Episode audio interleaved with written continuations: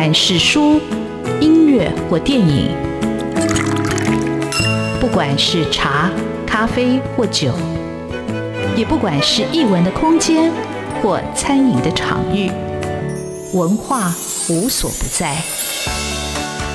台湾新风景，让我们重新发现生活里的文化。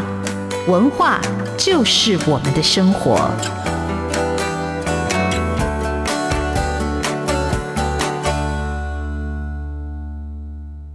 湾新风景，我是主持人廖志峰。文学艺术丰富了我们的视野，滋润了我们的心灵，而文化就是我们的生活。各位听众朋友，大家好，今天为各位听众朋友邀请到的是作家张国立。呃，国立兄其实对我来说是一个大哥级的人物。那如果不是他新出了这本小说叫《私人间谍》，呃，我大概没有机会来访问他。那国立兄，我简单讲一下，介绍他的资历，待会再请他自己来补充哦。他其实是在报社有很长的资历，他以前是呃《时报周刊》的总编辑、社长，做了非常长的一段时间。然后刚才私下聊天的时候。我才知道，他原来就把那个大开本变成小开本的一个 主要的一个呃推手。那其实我当然以前知道他是就是一个新闻的一个工作者，但是我后来才知道他其实一直在创作。他很早就得过了时报文学奖，他也得到皇冠呃百万小说大奖哦。那这几年他的创作几乎每年就有两三本一直在创作，也创作的类型非常多。他也长期在《吉普杂志》写专栏，讲生活，讲两性啊。呃，有时候你看，有一阵他会写个饭团的旅行啊，就是吃喝玩乐。我觉得他展现一种非常潇洒的一种嗯生活的一种态度啊。我觉得在接触的人里头算是比较少见的。但我觉得这种潇洒是从真实的人生来流露出来的。那今天很高兴。有机会，因为国立大哥的这本新书出版了，我就请他来上节目，跟大家听众朋友来分享他这一路，呃，从创作也好，或者是一个媒体工作也好，或者他一个生活态度也好，来跟听众朋友分享，嗯，他的一些想法。好，非常欢迎作家张国立，国立兄好。哎哎，大家好，张国立。好，郭立兄，我刚才对听众朋友的介绍，你有没有什么要再补充的？你说我说的太好了，不好意思。但是我真的比较好奇哦，就是你你本身是念福大日文系的，对，然后你你到报社是什么样的一个呃机缘？就我最早知道你，就是因为你在报社的工作嘛，因为认识了很多大哥，跟你都是好朋友，所以我才对你有种亲切感。但是我一直不晓得，诶，你什么时候开始创作？那你是报社的一个工作又是怎么样开始进来的？我十八岁的时候决定要写作，可是可是我大学。我妈妈问我：“你毕业要做什么？”说要写小说。我妈就跟我姐说：“你弟弟会不会饿死啊？”哈，她很担心我。然后我退伍之后，他又问我说：“你要做什么？”我说：“我要写小说。”然后我都没有找事，就写了三个月，然后写了两篇两个短篇的，登在中外文学上面。然后我妈妈还是烦恼会饿死。后来我就得了时报的小说奖，好像奖金五万块啊，给我妈妈看。我妈说：“你每个月都可以得一个奖吗？”时报每个月都要颁文学奖才行。那后来我就不想让我妈担心，我就开始做事。那我想说，赶快赚钱，然后赶快可以退休，可以写小说，就做生意。然后可是碰到民国七十多年，民国民国七十年左右的建筑的不景气，然后我的公司就垮掉了，就赔掉了。那赔掉以后就。那个时候负债负了不少，然后就进了，正好看到《中华日报》在招记者，我就跑去应征，就当了记者，就一直当，就当了很久很久，终于把债都还光了。好，可是国立兄，我想请问一下，你在《时报》拿文学奖，拿五万块，那个五万块当年是多少？那个那时候五万块是很。大的就是是很多啊，那个五万块对我好几个月的薪水，十五万块对我来说意义很大，就是可以活很久。是，嗯，那可是你的写作天分就从那时候就开始了。其实你高中时候开始写小说吗？还是大学的时候再来就？高中，然后大学的时候开始写，所以所以我的高中同学知道我后来写小说，没有一个人惊讶。我大学同学也没有人惊讶，觉得我一定会做这件事情。哦，我这个一以贯之，这个真的是蛮好的。我我如果不是今天要要要访问呃郭立兄，我要看一下他的那个资历跟他的著作，我真的是嗯吓到了哈。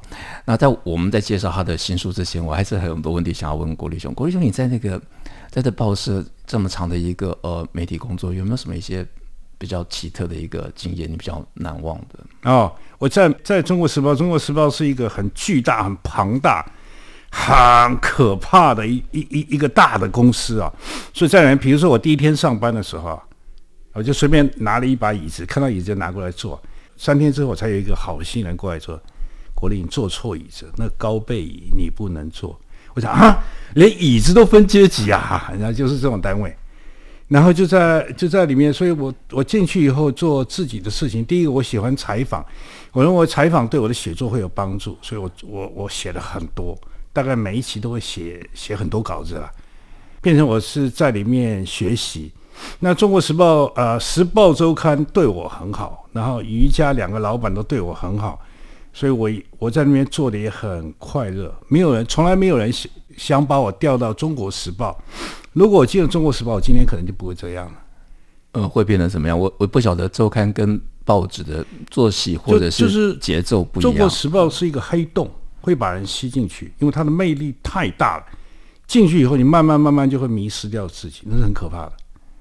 在时报中，因为它是小单位，所以你比较有自我。那这个现在回过头来看啊，变成自我是一件非常重要的事情，就感觉到我自己的存在。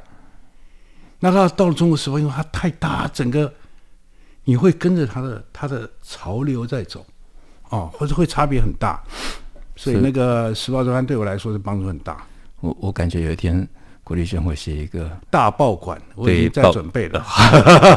那个黑洞，呃，非常非常精彩跟迷人。那我会这么说是，呃，我其实退退伍以后，然后我其实一直想要去报社工作。其实那时候报社的首选就是时报。那有一天我终于看到时报、中时晚报在征。编辑，我就非常非常兴奋。你想说，哪有可能一天只要工作半天，然后领全薪的？但是不晓得那个考试非常可怕。我还记得我当年是在那个龙山国中，大概报了二十间教室海选，然后我笔试通过了，我有去呃去面试，面试更可怕。面试面试，我记得进去大理街那个会议室很大，然后一个圆桌，每个主考官看起来就，我觉得你不能说凶神恶煞，但是看起来就是一个非常。军容壮盛的一个队伍，然后每个考官都问你一个问题，问完就知道说，我应该跟这个黑洞是无缘的。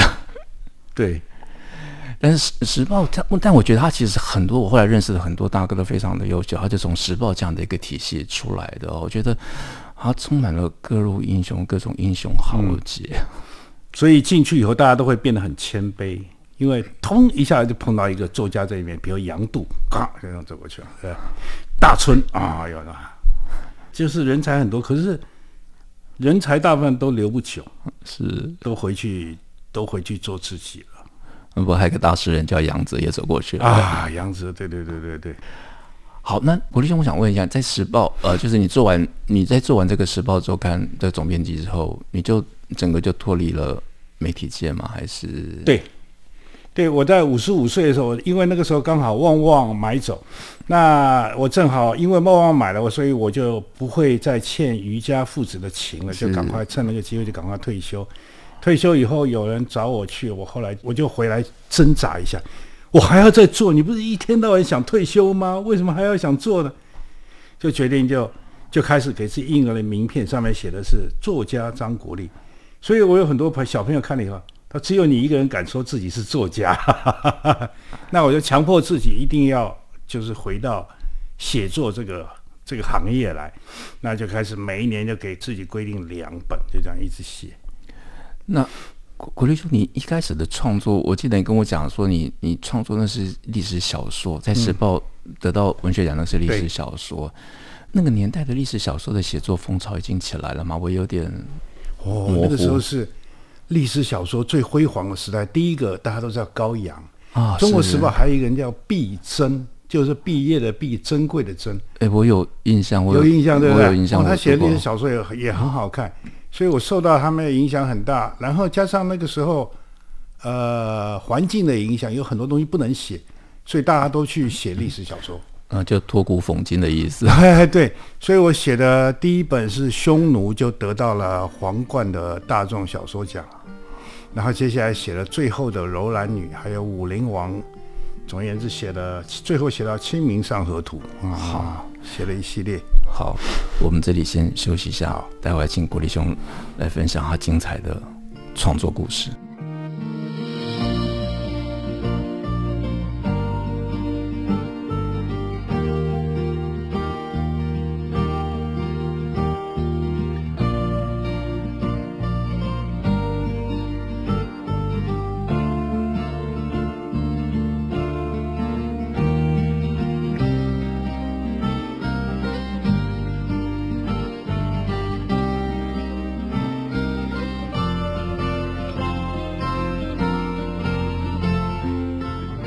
台湾新风景现场为各位听众朋友邀请到的作家张国立，呃，国立兄其实是非常敬重的呃前辈了。然后他他刚才说他其实是少数台湾作家名片里头把作家印在名片上的，他是第一个。我想他那种潇洒那种真性情就可想而知。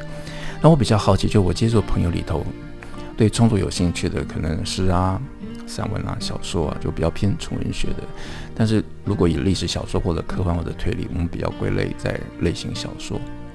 那到底国立兄什么时候开始觉得你的创作是往这个方向走，还是就很感觉一种召唤，就往这个方向来创作？诶，呃，那个一开始写作的时候，我就知道，第一个是有两种作家啊，写小说。第一种是写那个麦田捕手啊，J.D. Salinger，可能他一生写出这一本，他就够了。另外一个作家叫做普洛克，普洛克以前是一个就是写类型小说出来的，他一直写写到四十多岁以后才开始慢慢受人家注意，可是他写的是无数本，所以我想说我要做一个一直写下去的作家，我不想只写一本，虽然成名啊什么，可是那个那个不是我的愿望，我希望一直能够写到老，写到死嘛，所以我就开始重新考量自己的人生。所以我就会比较偏向于类型小说，而且我小时候也喜欢看类型小说，所以就开始慢慢慢慢就开始写了。那个写类型小说真的开始写是从皇冠大众文学奖得奖之后，写了历史小说之后才开始的。呃，其实国立兄这一段回忆让我想起，我小时候其实我们的阅读，我们这种少年的阅读也是从类型小说开始啊。你不管《三国演义》啊，或者《七侠五义》啊，你不管这叫亚森罗平啊。它其实是类型小说啊，后来当然就是武侠小说。我有一阵子学业荒废，其实就是因为武侠小说太着迷武侠小说那个 世界了。那你在你在写作的时候，你刚才讲到布洛克，我是我我是有看布洛克小说，不过布洛克对那个小说的写作的课，我去买来看，我到现在还写不出来。我觉得创作还是 天生的。啊，这类型小说有没有谁？在你写作上是给你一个很大的一个养分，或者有一个嗯，你想要去施法的一个对象，有很多哎、呃，就是我讲一个故事给大家听啊，就是美国大概在呃一九七零年代左右，然后有有六个作家都在写类型小说，都是年轻人，他们凑在一起打扑克牌，打扑克牌就是梭哈嘛，那打通宵，其中每两个小时就有一个人上楼去写小说，他们六个人一起写小写同一本小说。啊，所以你你上去写完了，也许写了两千字下来了，换另外一个人上去接着你写的，再写两千字，他们一个晚上就把小说写完了，说话也打完了，把小说就交上去了。这六个人都后来是不得了的人物，也就是他们在写作的时候非常的享受这个整个过程。写作不是一件需要去顶礼膜拜的事情，他们是把它当成生活。那其中有个叫普洛克，有一个叫做。啊，麦康利啊，总而言之，这六个人都是不得了的人，就是这么潇洒的在过他们的日子，我就很欣赏。所以他们的小说我一本一本一本看，后来就看下去之后，就是你会知道每一个作家都有他一个特殊的写法，而且他的人物花了很多力气去经营，所以慢慢慢慢就会受到他的吸引。那我就觉得哦，这个好，这个好，哇，听起来好过瘾。国立兄刚才讲的这个故事，让我想到呃，金庸跟倪匡的故事。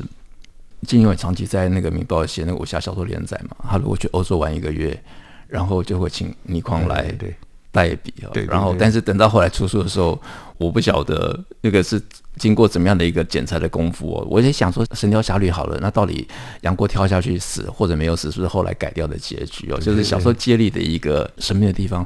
但是我觉得一定要财力相当，才有可能写出这样的一个小说。嗯。那国雄，我想请问一下，那在你像创作的时候，像台湾呢、啊？那我我觉得台湾写这种推理的小说，好像我印象中不是很多，是不是？嗯，不是很多了啊。这个真正把这个推理当做一回事来写的人不是很多。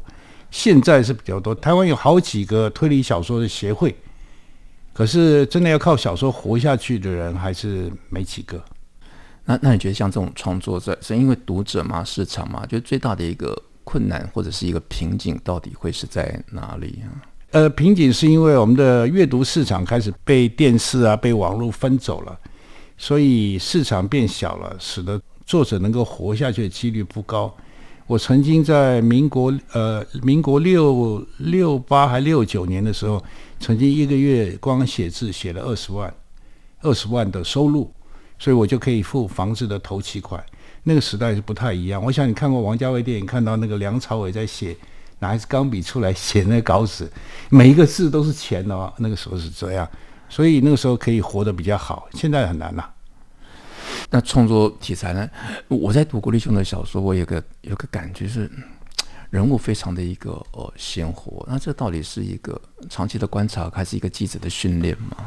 就是我，我以前大学的时候，我老师叫罗青啊，就是写现代诗的诗人罗青。哎，罗青就说国立，你张国立，你不要在外面鬼混了，你每天坐到西门町去看人人就好了。我就有一阵坐在西门町真善美戏院隔壁，就看着所有人走来走去，然后从每一个人身上去找他特征，然后从他那个特征里面想象他是一个什么样的人。所以那是对我来说是一段很快乐的日子。我就慢慢开始了解我怎么样去观察。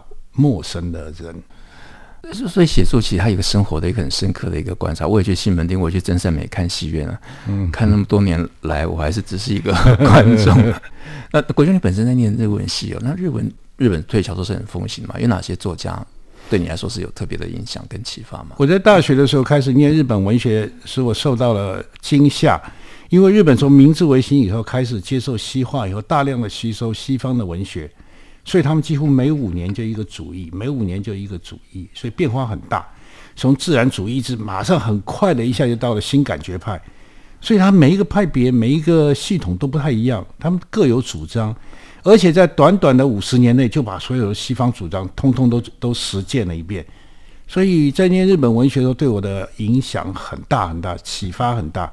那日本的推理小说当然是从明智小五郎开始啊，就是一个侦探。这一个一个很明治时代的侦探，然后那个接下来他出现了很多作家，比如说你去日本旅行，我建议各位最好看西村金太郎的。西村金太郎专门写铁道杀人事件，他就利用铁道之间的，就是你要去赶火车的时刻有没有来杀人？哦，那个那个那个写的就把那个日本的火车写的就就很好。然后你去日本搭铁路的时候，经常会看到有那个铁路痴。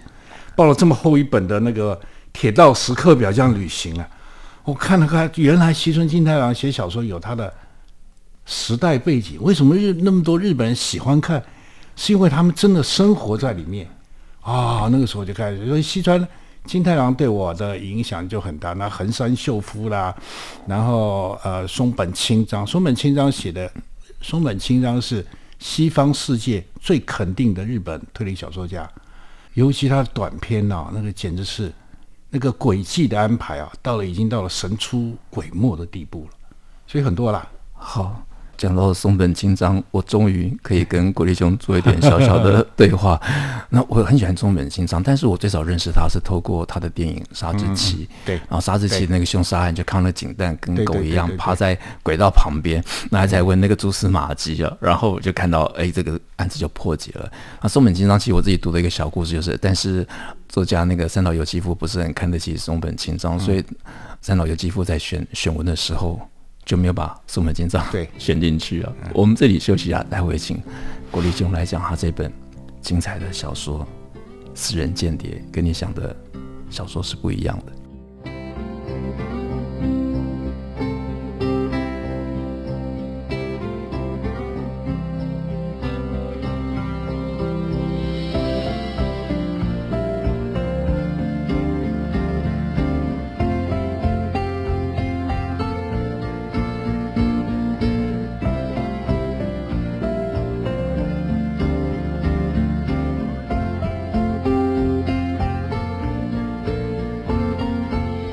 新风景现场为各位听众朋友邀请到的是作家张国立。呃，国立兄出了他的新的小说叫《私人间谍》。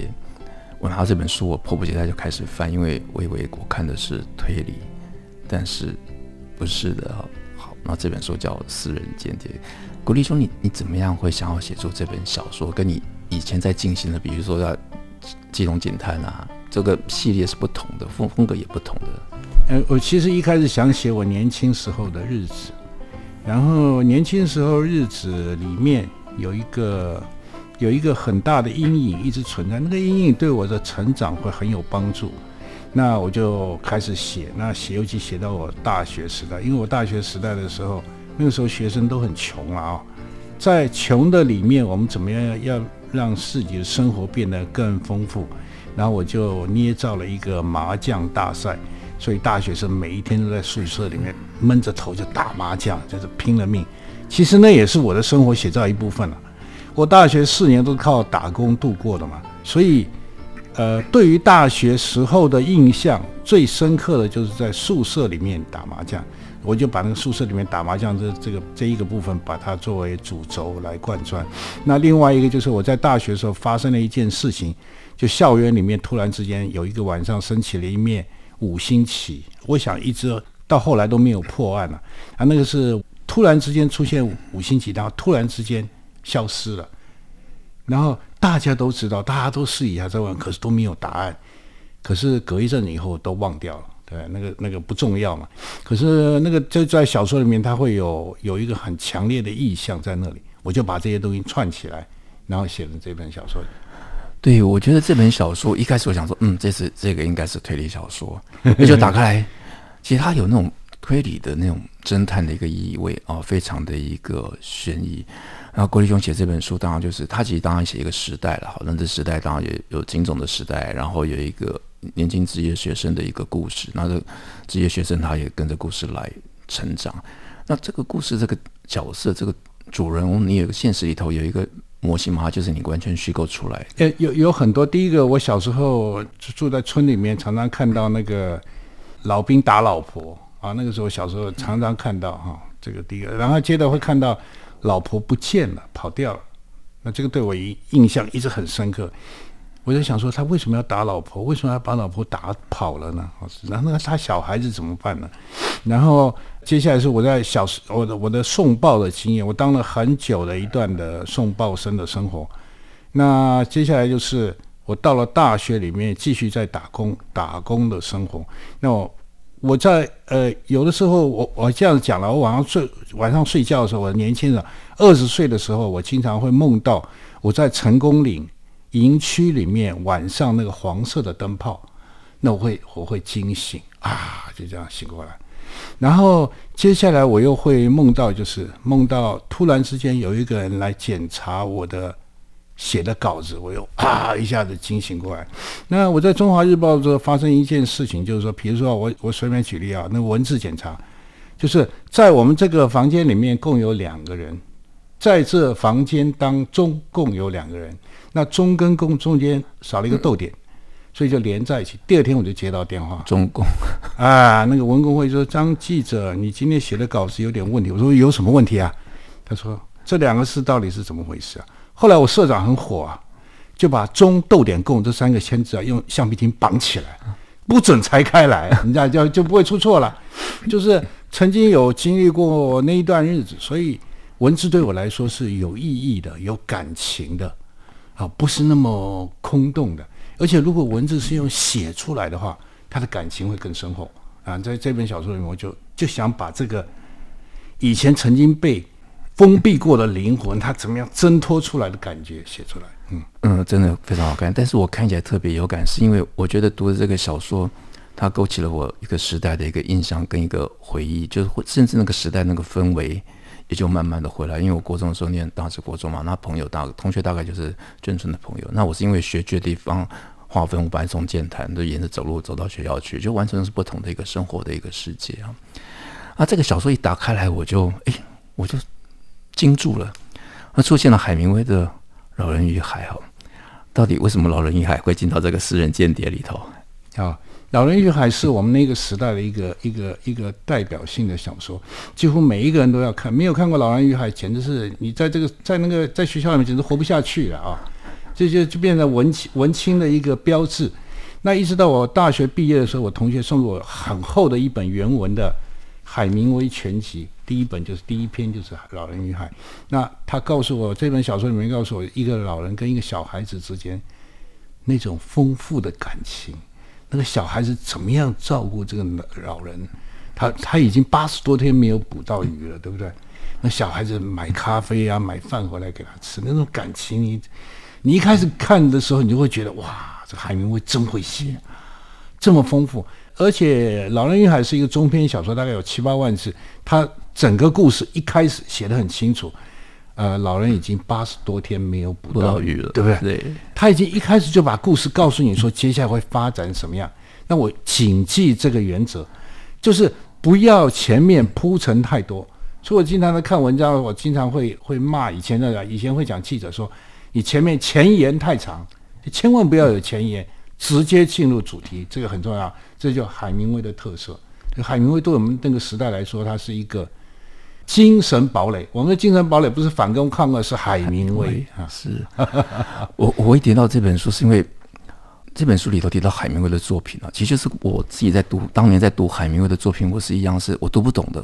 这个对话那么简单，但他到底讲什么，我看了不懂。但是唯一我看懂的就是《老人与海》。那《老人与海》其实就是我当年当兵的时候，我带到部队里头去围的一本小说。然后这书里头。私人间谍这个主角，他也在部队里头读《老人与海》。那他为什么会读到《老人与海》？是因为，呃，他是一个宪兵，他是在军种服役，他必须要监视对象，那个对象就叫水手哦。所以这个故事一开始就细腻，但是你以为他应该是个推理，但后来并不是。后来你随着这个情节推展，发现其实他结合到了国立兄这个在省道旁边的这个学校，在过去就是桃园的，就是辅大，他的校园就这样子写进来了。但这个麻将的部分写得很精彩。这个好，这个这个有志的青年，他退伍后终于如愿以偿了，考上了大学。但没想到到了大学，他却以打麻将为为生。嗯哼，因为我们在大学里面打麻将是一种是一种交易活动啊，变得很重要。是，所以而且在大学里面没有打，在大学里面，我们那个时代大学里面有三件事情，大学生一定要做。第一件事情要交到女朋友，第二件事情要会打麻将。